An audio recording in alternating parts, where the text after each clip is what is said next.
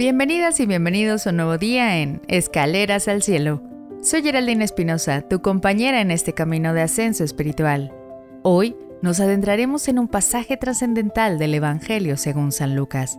A través de las voces de María e Isabel, seremos testigos de cómo la presencia de Dios puede transformar nuestro espíritu. Ahora, con fe y humildad, abramos nuestros corazones a la palabra de Dios, en el nombre del Padre, del Hijo y del Espíritu Santo. Amén. Del Santo Evangelio según San Lucas. Gloria a ti, Señor Jesús.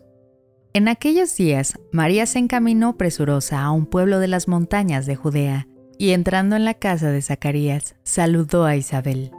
En cuanto ésta oyó el saludo de María, la criatura saltó en su seno. Entonces Isabel quedó llena del Espíritu Santo, y levantando la voz, exclamó, Bendita tú eres entre las mujeres, y bendito el fruto de tu vientre. ¿Quién soy yo para que la madre de mi Señor venga a verme? Apenas llegó tu saludo a mis oídos, el niño saltó de gozo en mi seno.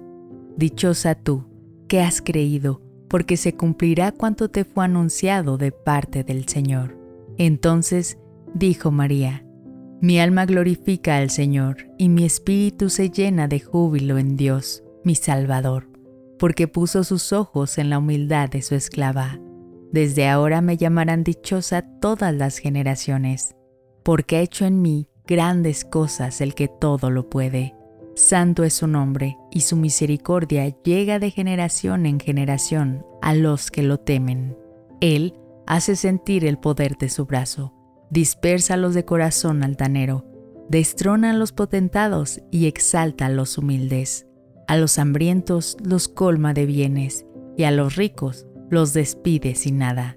Acordándose de su misericordia, viene en ayuda de Israel, su siervo, como lo había prometido a nuestros padres, a Abraham y a su descendencia para siempre.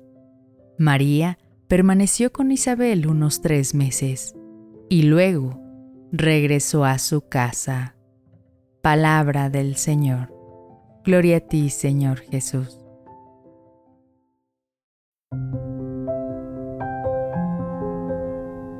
En este pasaje del Evangelio contemplamos el encuentro entre dos mujeres que, a través de la fe, se convierten en instrumentos divinos de una historia que trascenderá en el tiempo. La visita de María a Isabel no es solo un momento de alegría compartida entre parientes, sino un encuentro divinamente orquestado en el que se revela la maravilla de Dios obrando en lo cotidiano. Es un testimonio de cómo cuando Dios toca nuestras vidas no podemos quedarnos estáticos ni silenciosos sentimos el impulso de compartir, de llevar esa alegría y esperanza a otros. Por su parte, Isabel responde con una profunda sensibilidad espiritual. Siente la presencia divina no solo por el salto de Juan en su vientre, sino también en su corazón. Reconoce en María no solo a una pariente, sino a la madre del Mesías. Isabel nos enseña la importancia de la receptividad y el discernimiento en nuestra relación con Dios y con los demás. Además, el canto de María, el Magnificat, es una profunda reflexión sobre el carácter de Dios. En él, María celebra a un Dios que no se fija en los poderosos o los ricos del mundo, sino que eleva a los humildes y satisface a los hambrientos. Es una proclamación de que las verdaderas bendiciones no se encuentran en el poder o la riqueza material, sino en la relación con un Dios amoroso y misericordioso. Finalmente, esta lectura nos motiva a reflexionar. ¿Estamos sintonizados como Isabel para reconocer la obra de Dios en los demás, incluso en las circunstancias más inesperadas? ¿Cómo respondemos ante las maravillas que Dios realiza en nosotros?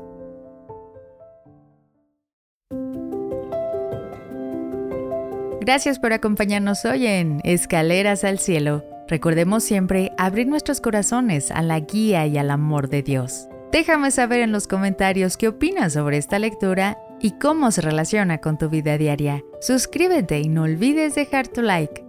Nos encontraremos de nuevo mañana en nuestro siguiente peldaño al cielo. Que Dios te bendiga.